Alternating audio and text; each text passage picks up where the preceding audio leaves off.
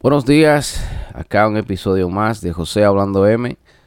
Hoy voy a tocar un tema un poco delicado y algo también que, que me afectó bastante a mí porque yo soy padre, padre de cuatro niños y, y esto la verdad que, que es un golpe tremendo.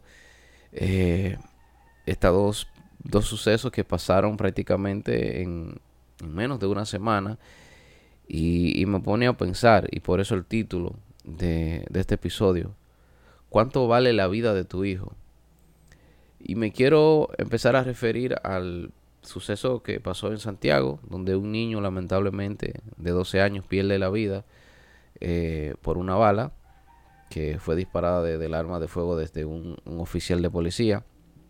Eh, porque se entró en una discusión con el padre del niño que murió por un kitipó. O sea, un kitipó para los que me escuchan o, no entienden quizás de, la jerga dominicana, eh, es una, una bocina que se, que se, se hace especial para, para los autos, para los carros, donde se puede conectar, ¿verdad? Y sacar fuera del auto, así para, para escuchar música. Eh, para escucharla más de cerca. Y por lo regular ese tipo de bocinas pues tienen un volumen fuerte.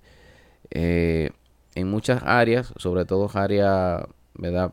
pobladas, eh, acá está eso, no está permitido, ¿verdad? Porque, ¿me entienden? Muy fuerte la música y eso. Y la policía, por lo general, siempre anda pues buscando ese tipo de cosas para, ¿me entienden? Para confiscarlo. Que esto también conlleva a una multa que aquí es donde viene el punto, ¿verdad? Eh, el padre del niño que murió, ¿verdad? Se fue en discusión con la policía, ¿verdad? Supuestamente tratando de hablar, pero en un momento las cosas se pusieron tensas porque dicen como que el policía le, roció gas pimienta al, señor y el señor pues obviamente impotente quizás y sintiéndose mal por lo ocurrido se lanza encima del policía y el policía para defenderse, lógicamente una acción trae una reacción, saca su arma de fuego y en ese momento pues forcejeando se dispara y esa bala le quita la vida a este niño. Entonces, aquí es donde viene mi pregunta. ¿Cuánto puede valer la vida de, de tu hijo? ¿Me entienden? Porque esto, este forcejeo quizás se dio porque en la mente del policía o de la persona que estaba encargado de, esa redada estaba el tema de la multa. Iban a ganar dinero por la multa o por la búsqueda, como nosotros muchas veces decimos acá. Pero por otro lado, también en la mente de, del padre del niño quizás estaba, yo no quiero pagar esos dos mil, tres mil pesos, eh, menos de 100 dólares, por así decirlo, eh, me imagino que es lo que puede costar una multa de esta. Eh, y quizás eso motivó a que ese señor se le lanzara encima a ese policía sin importar lo que la consecuencia que, que pudiera haber, ¿me entiendes? Porque quizás con cabeza fría tú lo piensas y tú dices, no, me quedo tranquilo, pago mi multa y listo. ¿Por qué? Porque estoy con mi familia, estoy con mi hijo acá y no quiero ver un episodio, ¿verdad? Feo, que mi hijo, que, que mi hijo vea eso, o peor aún, que pase una desgracia como la que pasó. ¿Me entienden? Y, y miren, miren lamentablemente lo que pasa, ¿verdad? Y quizás muchos digan que tú no sabes lo que tú estás hablando, tú estás hablando M. Sí, sí, estoy hablando M, por eso se llama así el podcast. O sea, hablando M, porque muchas veces yo toco cosas desde un punto de vista que las personas muchas veces no se quieren dar cuenta. Todos atacan a la policía, todos atacan al, a verdad, al oficial que hizo eso. Y sí, no estoy diciendo que no tenga la culpa, tiene que pagar la consecuencia, ¿me entienden? Pero una acción trae una reacción. Quizás si el padre no se abalanza, no se pone tan violento, eh, tratando de defender su derecho, lo que sea, las cosas no pasan así, ¿me entienden? Hay que evitar. Otro tema también que pasó lamentable, otro hecho, es una niña de 16 años que aún no se esclarece bien, se está en investigación. Primero eh, salió a relucir que supuestamente era un embarazo y que se provocó un aborto, embarazada de un profesor, ¿verdad? De, la escuela donde ella estudia. Eh, y eso le provocó una hemorragia que la llevó a la muerte. Pero ahora dicen que no estaba embarazada, sino que fue porque se, se no sé cómo decirlo que no suene tan feo y que quizás no lo vayan a bloquear, pero por tener relaciones íntimas con, con mucha violencia, ¿me entienden? Le provocó una hemorragia en su parte íntima y eso le provocó la muerte. Pero eh, más allá de, del tema de, que fuera el profesor y demás, eh, que ya está detenido, gracias a Dios, y va a ser, eh, va a ser procesado. Pero lo que llama la atención es que la niña llegó a su casa y, los padres vieron la sangre en la cama y de todo y, no le prestaron la atención que se debía en ese momento. Quizás lo confundieron con otra cosa.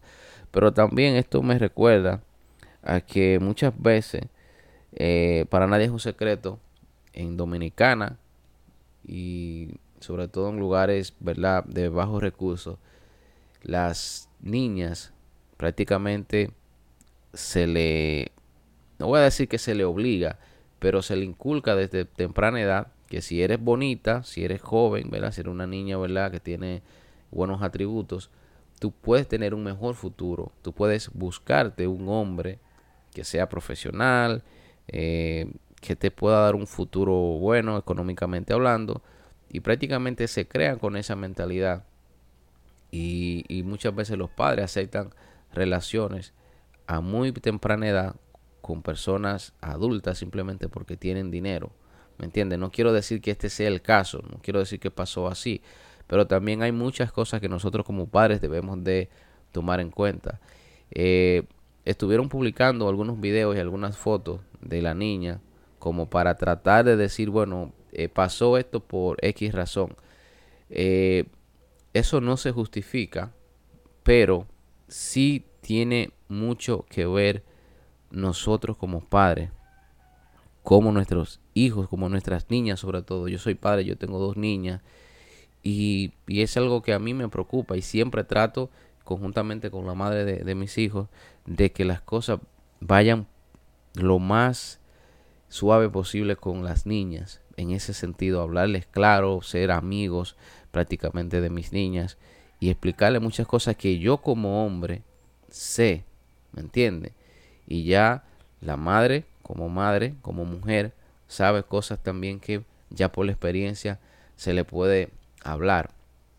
Pero el punto es, yo no permitiría aunque suene feo como sea, o me digan que soy mente cerrada o lo que sea, que mi niña, que todavía no es adulta, que no tiene 18 ni 21 años, eh, se esté vistiendo de una cierta forma o que esté bailando en redes sociales de una cierta forma. Eso no es, de eso yo no lo acepto.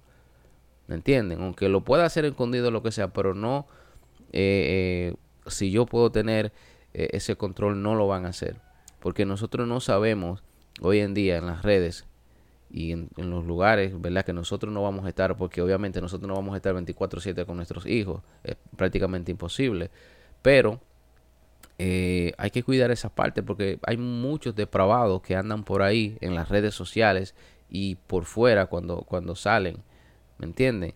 Ya mi niña en un momento va a estar en una edad que va a ir al, colegio, va a ir a la escuela, aunque, aunque la llevemos o lo que sea, pero dentro de ahí, del, colegio, de la escuela, va a estar sola. Van a haber amiguitas con mentalidades diferentes, con ideas diferentes, que si uno como padre no la aconseja y no le hace ver las cosas claras, pueden pasar cosas como esta y peores. ¿Entienden? Yo recuerdo, eh, yo me crié en un campo eh, de acá, de, de mi país, y sus padres prácticamente la vendieron como si fuera un animalito, una vaca, un chivito, eh, en un cierto sentido, porque vino un señor de Estados Unidos, como se conocía antes, como se le decía a los Dominican George, ¿verdad? Que eh, con muchas prendas, carro de marca del año, mucho dinero. Y el señor le compró una, una finca a su, al padre de la, de la niña. Y prácticamente le, le, entregaron la niña. O sea, sí, tu mejor, vas a tener un mejor futuro. O sea, sin mantener una relación, sin conocerte, simplemente la persona llegó porque era conocido de, de la familia, vio la, la muchachita, habló con los papás y ya a los par de días, a la semana, ya la niña andaba para arriba y para abajo con ese señor. Yo en ese momento no entendía qué, qué estaba pasando, pero luego que pasaron los tiempos, eh, los, años, ¿verdad? Me di cuenta que fue lo que pasó. Prácticamente le entregaron a su hija de 15 años a un señor que ya pasaba de los 30 para que supuestamente su hija tuviera una mejor vida. ¿Me entiendes? Y, y, así pasó. Entre comillas, tuvo una mejor vida así en unos cuantos años. Antes de los 20 años, creo que fue como a los 18, no sé. Eh, tuvo un niño, o sea, salió embarazada prácticamente a los 17 años, ya a los 18 tenía un niño. Y antes de los 20 años, el Señor la abandonó, la dejó. Y él volvió a hacer y deshacer por ahí con otra jovencita lo mismo. Y esa niña quedó, ¿verdad? Con un hijo, eh, no pudo continuar estudiando, tuvo que dejar eh, el liceo, o sea, la secundaria, eh, no fue a la universidad porque tuvo que empezar a trabajar. Y, y hace poco me enteré que, que, trabaja, no sé, en un lugar, ustedes saben, no de muy buena reputación, porque lamentablemente no pudo eh, hacer nada. O sea, no, pudo, no tuvo ese, ese supuesto futuro que los padres le, le, se, le, se, le, se le iba a brindar, ¿verdad? Porque se iba a casar con una persona de dinero. Eh, no fue así. Porque simplemente esas personas, esos hombres en el momento lo que quieren es arrebatar esa corona de una virgencita. ¿Me entienden? Y, eso se da mucho. No quiero decir que este sea el caso de, de, esta jovencita que falleció lamentablemente, pero yo, yo como padre no permitiría que mi hija salga, porque los padres sabían que iba a salir con el profesor y unas amigas. O sea, ¿cómo yo voy a dejar que mi hija de 16 años vaya a salir con un hombre que yo no tengo data, que yo no conozco a profundidad? No, que hay que confiar. No, no, no, yo no confío ni en mi sombra. ¿Me entiendes? Mis hijas mientras estén conmigo van a estar conmigo. Salen, van a compartir y todo conmigo o bajo mi supervisión. Que sí, que pueden compartir con sus amiguitos o sus amiguitas. En algún momento sí, se va a llegar, pero ya mentalmente van a estar preparadas, ¿verdad? Para lo que pueda pasar. Y Dios me las libre.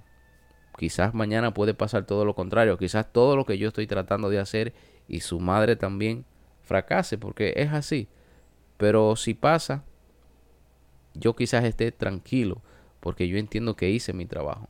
Pero hay muchos padres, lamentablemente, que no tienen ni comunicación, ni le hablan de cosas claras a, a, a, a los hijos y pasan este tipo de cosas y peores, lamentablemente.